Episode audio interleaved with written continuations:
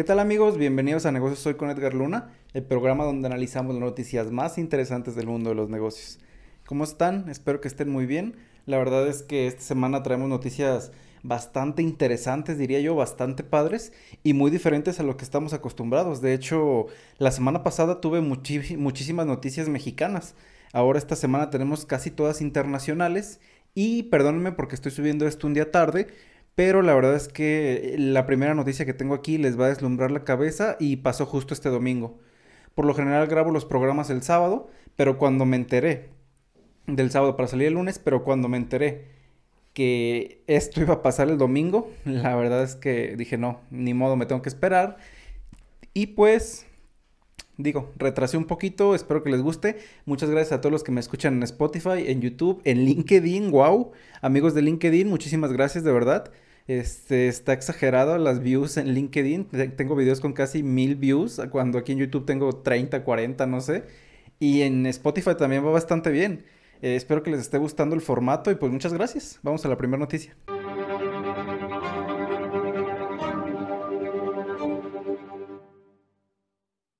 En nuestra primera noticia, que la verdad está bastante interesante, bastante padre, que es la que les estaba platicando ahorita, es que Virgin Galactic, que de seguro, mira, todo el mundo va a saber de Virgin Galactic y su fundador Richard Branson. ¿Por qué? Porque Virgin Galactic y su fundador Richard Branson acaban de ir al espacio. Quiero escuchar cómo se escucha con lluvia, la verdad es que no pienso para este programa, está lloviendo, me gusta la lluvia bastante y pues no pasa de que se quede ahí de fondo de repente. Ah, pero bueno, eh, Virgin Galactic, ah, bueno, ha llegado al espacio. No sé si conocen la empresa, es una empresa que tiene creo que 15, 20 años más o menos de Richard Branson, que es el fundador de las marcas Virgin. Virgin Mobile, Virgin Radio, Virgin, no sé, muchas cosas. Todo lo que van con Virgin son de Richard Branson, que es un empresario de Inglaterra. Y bueno, básicamente él fundó Virgin Galactic porque su sueño era de chiquito poder ir al espacio. Y pues ayer, julio 11, por fin se cumplió su sueño. Richard Branson y tres personas más volaron al espacio el domingo 11 de julio a las 10.40 de la mañana desde Nuevo México, Estados Unidos, en el primer vuelo comercial y turístico al espacio de la historia. Esto está bastante curioso porque justo el 20 de julio les voy a reportar otra noticia dentro de dos semanas, creo más o menos, que Jeff Bezos fue al espacio. Blue, Blue, creo que Blue, ¿cómo se llama su, su no recuerdo cómo se llama su empresa, pero tiene una empresa también aeroespacial eh, en la que ellos también pues están buscando ir al espacio en vuelos comerciales. Y pues al parecer Virgin Galactic y Richard Branson le ganaron. Este, está bastante curioso porque bueno, ahí es duelo de millonarios, como ya saben. Pero bueno, durante más de 20 minutos ascendieron hasta 88 kilómetros al espacio, que es lo que de acuerdo a Estados Unidos es el, digamos, el límite espacial de la Tierra. O sea que pasando esos 88 kilómetros ya es el espacio. Y ya se puede considerar a alguien que va al espacio como astronauta. Así que Richard Branson y tres personas más, como les comenté, ya son astronautas. Está bastante padre. La empresa comenzará a ofrecer estos vuelos comerciales a partir de 2022 estamos ahorita en junio, en julio, perdón, y en julio fue como que ahora sí que han hecho cuatro vuelos, digamos, de prueba, y el cuarto vuelo, pues es ahora sí que iban con el dueño de la empresa, que es uno de los hombres más ricos del mundo, y dijo, ok, ya está perfecto, ya, ya vamos, digamos, a, ya no vamos a probar nada, solo a... De hecho, lo que iba a hacer el dueño de la empresa es probar el Customer Experience, como la experiencia del cliente, este, qué tanto se la va a pasar bien, qué tanto es lo que va a ver, qué va a pasar allá arriba, y, pues está bastante padre, porque una de las cosas que caracterizan a Virgin, a Virgin, perdón, el conglomerado de empresas, es este, digamos, eh, pues Customer Care Orientation, o sea, que están orientadas al, al, cliente completamente. Son muy buenas empresas, al parecer, las de Virgin. Y bueno, más de 600 personas ya se han registrado para realizar este viaje. Al parecer, la empresa va a realizar 400 vuelos por año. Sea que más de un vuelo al día van a estar llegando al espacio. Está padrísimo. Con un costo alrededor por asiento, o sea, por persona, de 250 mil dólares. Y pues bueno, la verdad es que yo vi el programa completo. Duró más o menos como 2, 3 horas, bueno, 90 minutos, pero fue un, fue un programa, digamos, como tipo...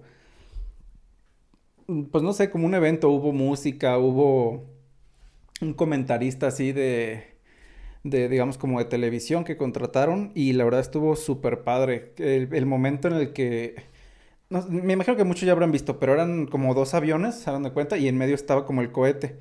Y lo que hacen es que esos dos aviones despegan, vuelan y a cierto, creo que no, no creo que como a 15 kilómetros, 40, no recuerdo. El cohete se desprende de los aviones y ¡fum! se va al espacio, o sea, a velocidades hipersónicas. Creo que es, iba Mach 3, que es tres veces la velocidad del sonido. Está, pues, obviamente exagerado, muchísima velocidad. Pero se, ve bien padre porque tenían cámaras adentro, afuera, y se ve cuando, cuando sueltan el, el ¿cómo, ¿cómo se llama? Pues el cohete, la cara de todos así de... Porque pues básicamente es como una, una montaña rusa a miles de kilómetros en el espacio, o sea, eso está así padrísimo. La verdad es que me encantó. Fue una de las cosas más hermosas que he visto. Ah, y las palabras, de hecho, una de las palabras de, del fundador, eh, Richard, es que pues de él desde niño había querido el espacio y que ahora cuando es mayor por fin lo pudo lograr. Imagínense lo que vamos a poder lograr todos los que estamos después de él. O sea que todos los que estamos, digamos, más jóvenes que él, vamos a poder lograr mucho más cosas de aquí en adelante. Esperemos que así sea. Y la verdad es que cuando llegaron al espacio, que también lo, transmitieron, pues obviamente ven la curvatura de la Tierra, ven, ven el espacio casi completamente negro. Este. Se veía padrísimo.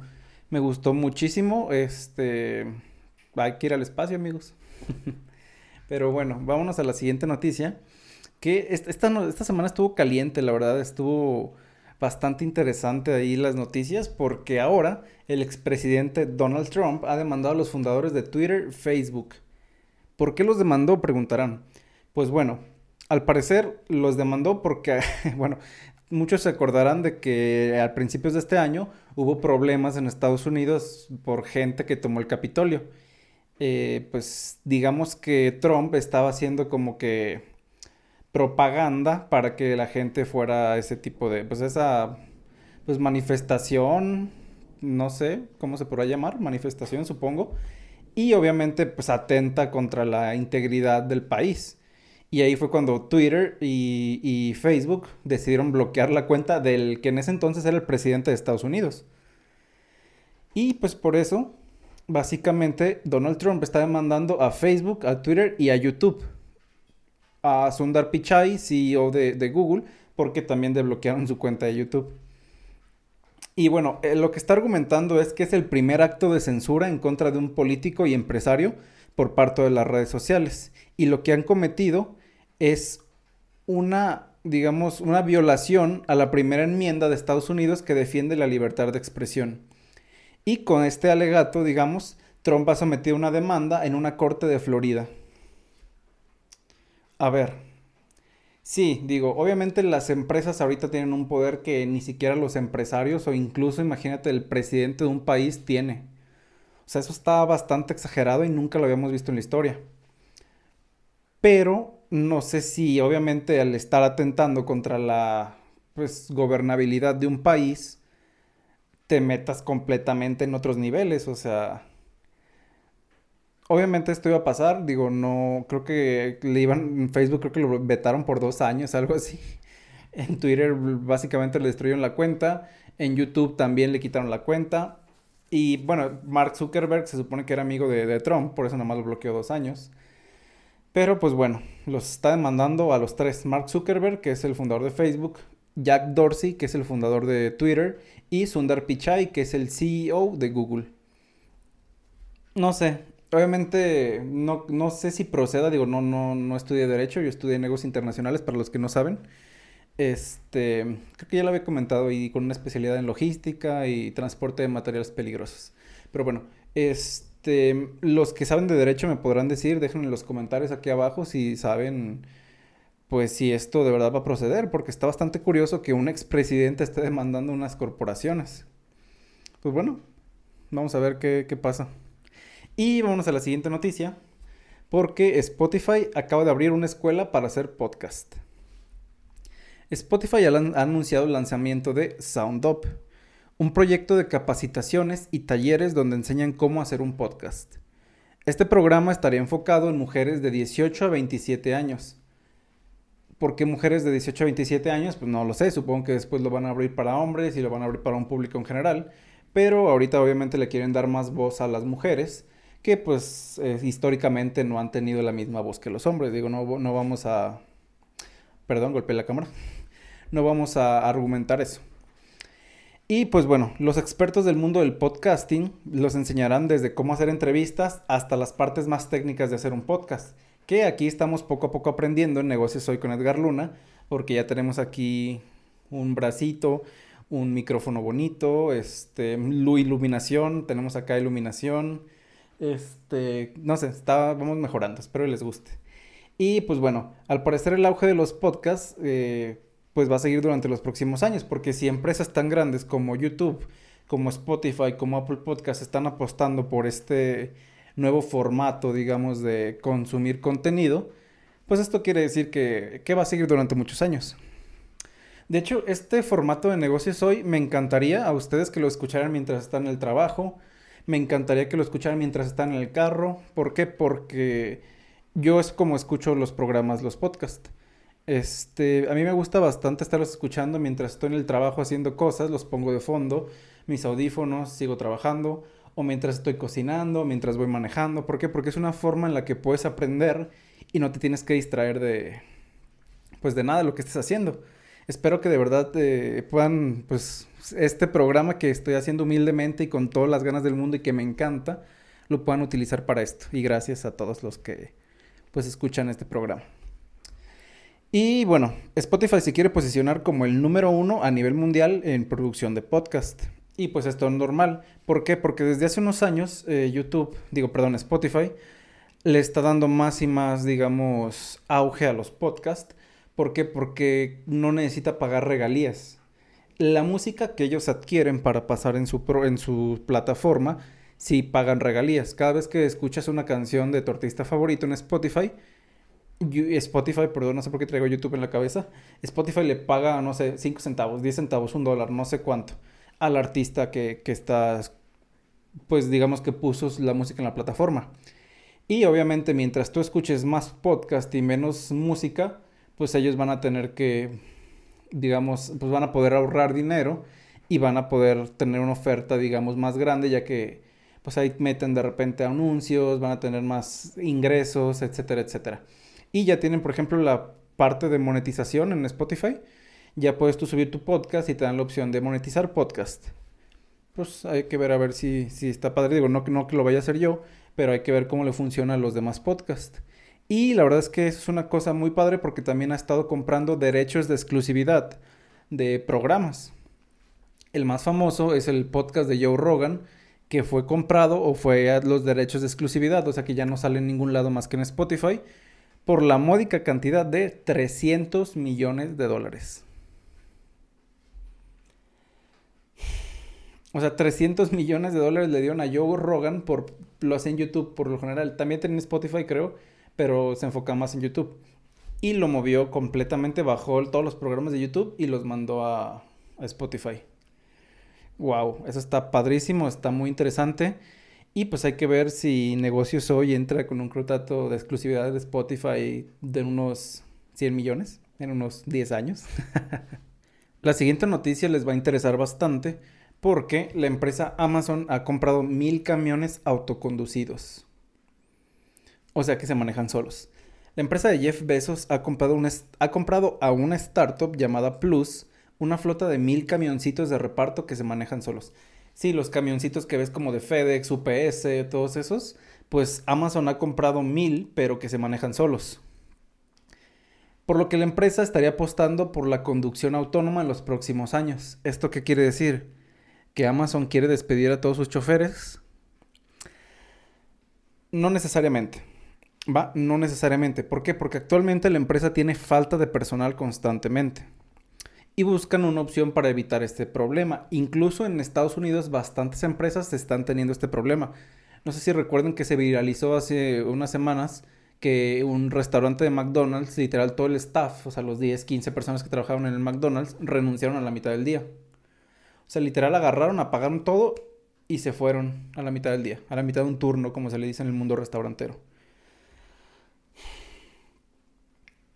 Este, esto está bastante, miren, está bastante tricky, bastante curioso, bastante raro, bastante complicado, porque es, bien está aquí las empresas que explotan a los empleados, obviamente, y bien está acá que mucha gente ya no quiere trabajar.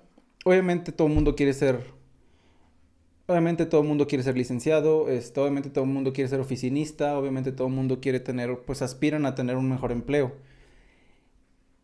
Y el detalle es que todos estos empleos que la gente ya no quiere hacer, donde, o sea, se necesita que alguien los haga. ¿Dónde van a quedar? O sea, literal, por ejemplo, pues todas las cosas que hacemos los mexicanos en Estados Unidos como inmigrantes, como construcción, como pesquisa, como todo este tipo de cosas, lo hacen porque pues literalmente las personas de Estados Unidos ya no quieren hacer estos trabajos. Y al parecer se va a ir creciendo todos estos sectores en los que ya no quieran participar. Está bastante curioso porque les digo, a final de cuentas es un problema que va a seguir siendo una bola de nieve y las empresas lo quieren resolver con, con automatización.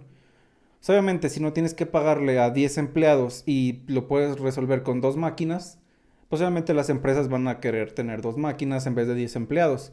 Porque también no es una, no es una, digamos, pues mentira o es una realidad de hecho que el gasto más importante en la empresa, en cualquier empresa, es la nómina. O sea, mantener obviamente todos sus empleados es el gasto más grande que tiene cualquier empresa. Y ya volví a golpear la cámara, perdón. Este. Y no es, o sea, eso no quiere decir que sea malo. No es malo porque obviamente los empleados son la gasolina de la empresa. O sea, si no tienes empleados, ¿quién va a construir las cosas para tus clientes? Pero si los empleados ya no quieren trabajar, pues por eso que las empresas están buscando la automatización y mejorar cada vez más, digamos, sus procesos, eficientarlos para que cada vez se necesite menos gente.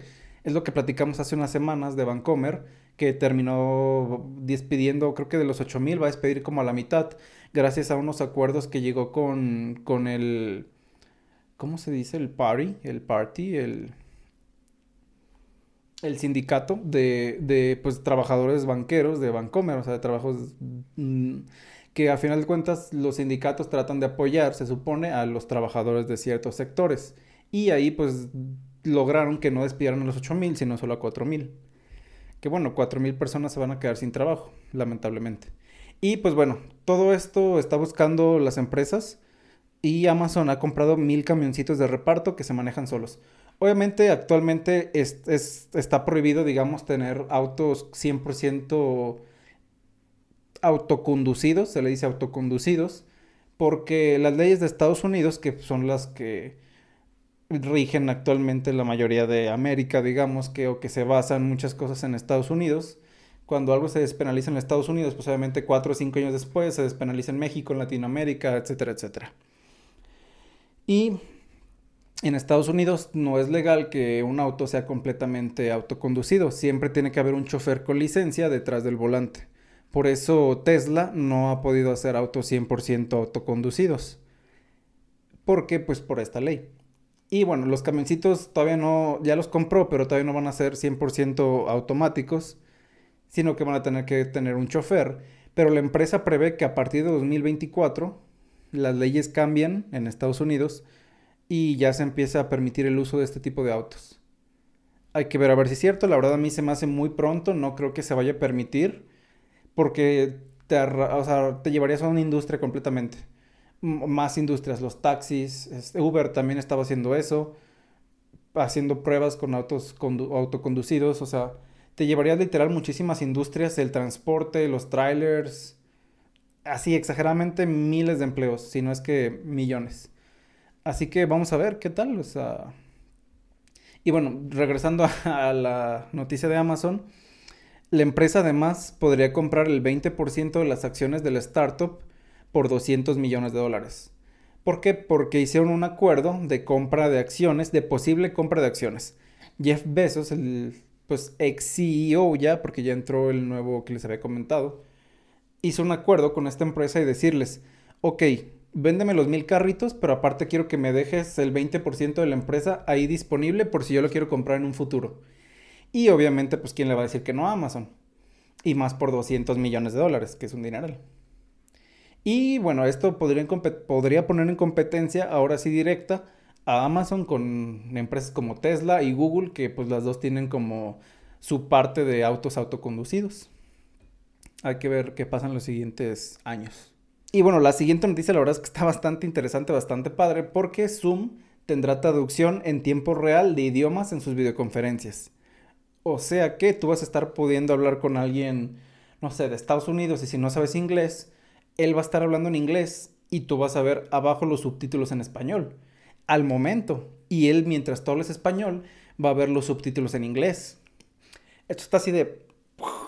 Por lo menos a mí me voló la cabeza y es que esto lo está haciendo a través de una empresa que se llama Kites, que es una startup alemana que al parecer Zoom está comprando y es dedicada al desarrollo de soluciones de traducción automática en tiempo real. Esto podría facilitar a niveles impensados la comunicación en las videollamadas. Es lo que les digo, o sea, cualquier persona del mundo ya podría hablar con cualquier persona del mundo y ni siquiera necesitarías aprender el, el idioma. Obviamente esto es bueno y malo porque siempre es mejor saber idiomas, siempre pues, está comprobado que ayuda al cerebro, al desarrollo, en combate al Alzheimer, etcétera, etcétera. Saber idiomas, aprender idiomas. Pero bueno, las personas que estamos en constante comunicación, digamos, con personas en el extranjero, que de repente es, pues la mayoría de la comunicación es en inglés, de repente es muy complicado entender los diferentes acentos que la mayoría de los países tenemos. Obviamente en México tenemos también un acento, no vamos a decir que no, es normal, todo el mundo tiene un acento cuando estás aprendiendo un idioma extranjero y no te tienes por qué sentir mal. Es bastante curioso porque mucha gente se siente mal por su acento. Yo conozco vicepresidentes de compañías, así a nivel mundial, o sea, mexicanos, que tienen un acento más, no sé, más con el nopal en la frente así. Yo lo puedo decir porque soy mexicano. que de verdad no te imaginarías, o sea, vicepresidentes de compañías a nivel internacional, o sea, que están a un lado del CEO, así, literal. Y su inglés, su, su acento es malísimo, o sea, pero saben cómo comunicarse, saben cómo hacer lo que hacen, son buenos en lo que hacen, son buenos con la gente. O sea, no te sientas mal por tu inglés, con que sepas interpretarlo, con que sepas hablarlo, con que sepas comunicar tus ideas, ya le ganaste al 99% de las personas que no lo saben hacer. Sí, esto es un... Ya metí un comercial aquí de aprende inglés, pero sí, aprende inglés, amigo, de verdad te va a servir bastante en tu vida. Obviamente si aprendes más idiomas chino, japonés, alemán, es excelente, mucho mejor, pero el inglés es algo necesario, o sea, ya ni siquiera es algo que, que podrías pensar en aprender, o sea, lo tienes que aprender si quieres conseguir mejores trabajos, mejores oportunidades, es imperante, o sea, es imperativo aprender inglés. Y pues bueno, aunque estaba. Ah, sí. Por ejemplo, yo cada semana tengo juntas con gente de la India, de Malasia, de China, Canadá, de Estados Unidos.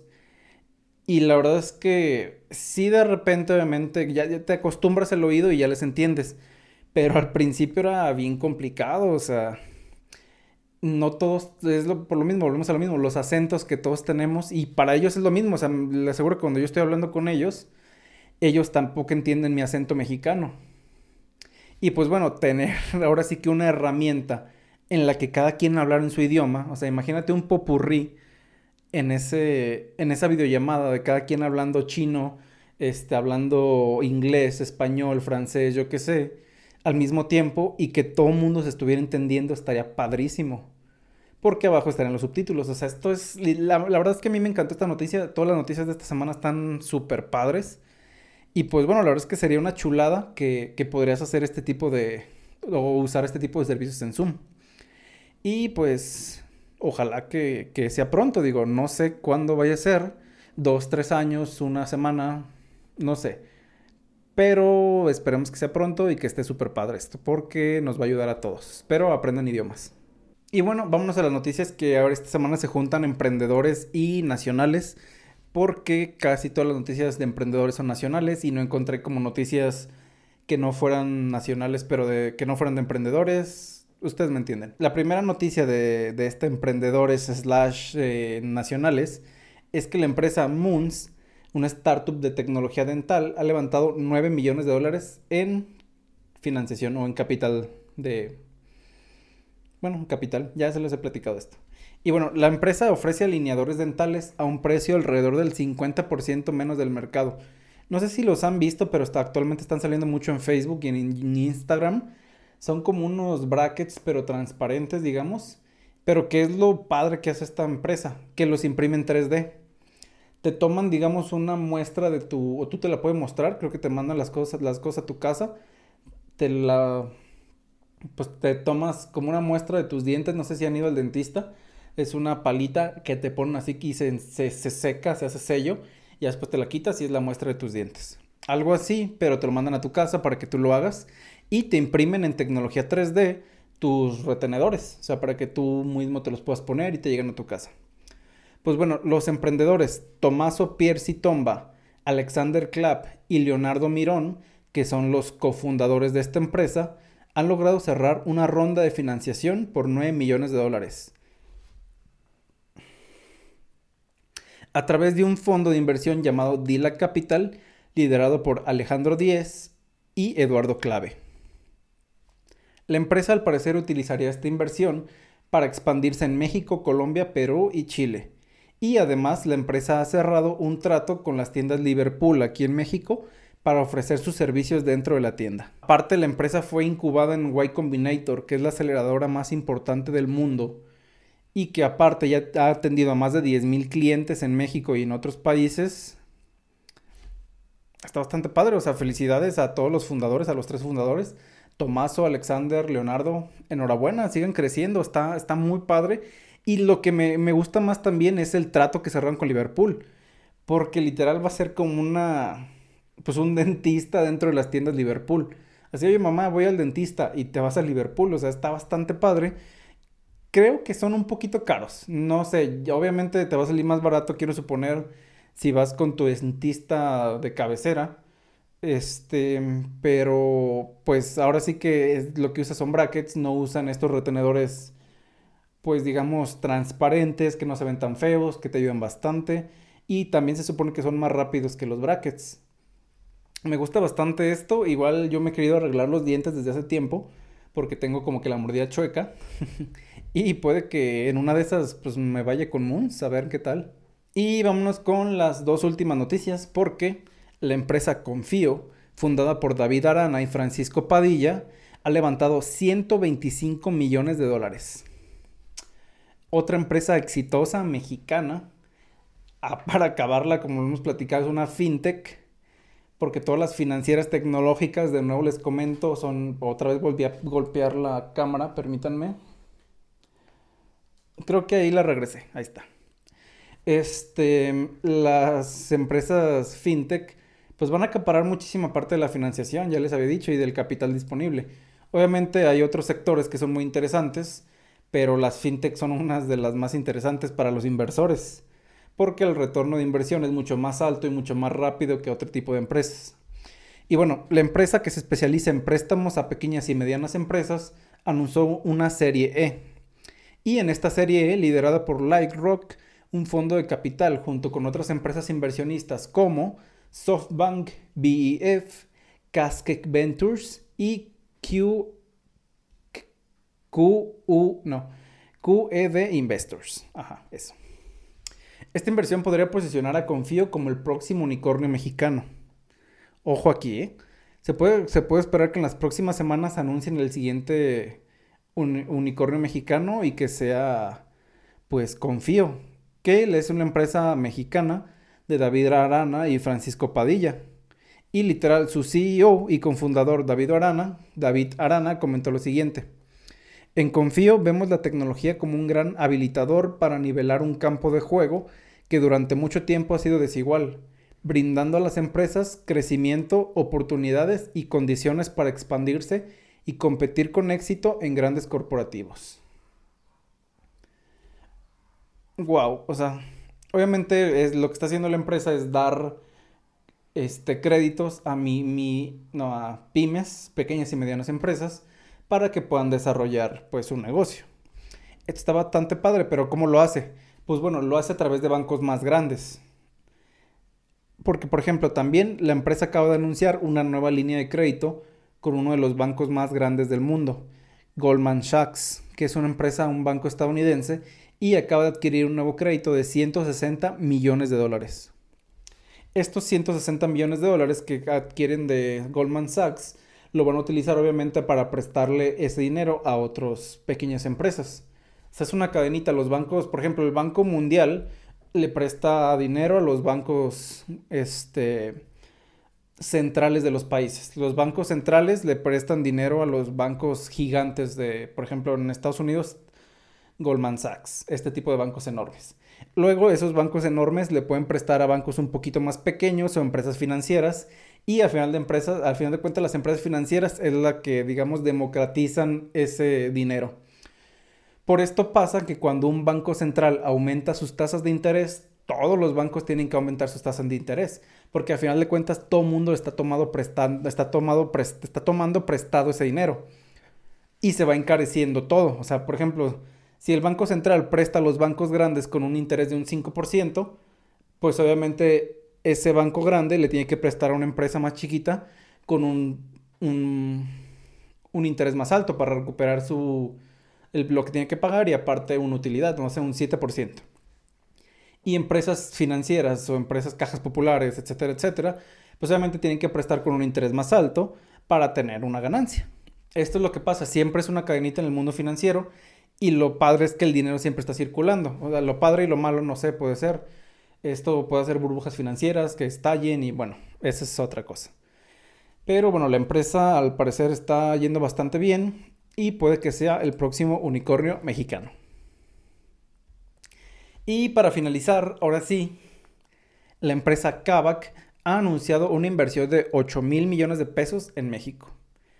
Durante el segundo semestre de 2021, la empresa ha anunciado que invertirá 8 mil millones de pesos que se centrarán en generar 500 nuevos empleos y un aumento en la capacidad de recondicionamiento vehicular. O sea, van a crear 500 empleos y aparte van a crecer sus, digamos, talleres donde recondicionan los carros. Además, han nombrado a un nuevo director ejecutivo para México porque la empresa ya se hizo internacional. Ya opera en mercados como Brasil, como Argentina, Colombia, o sea, ya opera en varios estados, digo, en varios países y necesitan un director para cada país. En México se ha nombrado a Alejandro Guerra, como director ejecutivo y al respecto comentó lo siguiente. México inicia una etapa de recuperación económica y queremos sumar nuestro apoyo a la reactivación de la industria en el país. Con esta inversión crearemos puestos de trabajo y seguiremos impulsando la formalización de este mercado, con procesos seguros para los usuarios al momento de comprar y vender un carro, con más opciones de financiamiento para que todos tengan acceso a un coche sin temer a comprometer su bolsillo ni su seguridad muchos me imagino que ya sabrán lo que hace Kavak, pues ellos lo que hacen es comprar carros, te compran tu carro si lo quieres vender y te ven, y venden los carros a quien quiera comprar. Obviamente los carros son, te lo compran más barato para poderlo vender más caro y se tienen una utilidad, digamos, pues un poco mejor que si tú lo vendieras este, en un lote de autos, te pagan un poquito más que ese tipo de empresas más pequeñas, pero tampoco te pagan tanto como si lo vendieras a un privado al parecer pues están democratizando, digamos, lo que es el, antiguo comercio de, carros y pues lo están haciendo a través de medios electrónicos, una aplicación, página web, etcétera, etcétera. Y pues bueno, el nuevo director ejecutivo en Cabac México, Alejandro Guerra, este, pues mucho éxito Alejandro, que te vaya muy bien. Y el CEO, Carlos García Otati, se enfocará en la expansión a mercados internacionales. O sea que ya va a estar el director ejecutivo, que es el CEO, Carlos García Otati, con sus directores en cada, país. Por ejemplo, el de Argentina también lo acaban de nombrar y se llama Jaime Macaya. Y pues bueno, mucho éxito a Kavak. La verdad es que mientras sigan invirtiendo en los países de Latinoamérica que necesitamos pues cada vez más inversión para seguir generando mayores empleos y de mejor calidad, pues qué mejor. Y esto ha sido todo por esta semana. Espero que les haya gustado. De verdad estoy bastante agradecido con ustedes. Muchísimas gracias a todos los que están siguiendo mi contenido a todos los que les gusta este proyecto que tengo de negocios hoy, que me encanta. Y pues bueno, muchas gracias y nos estamos viendo.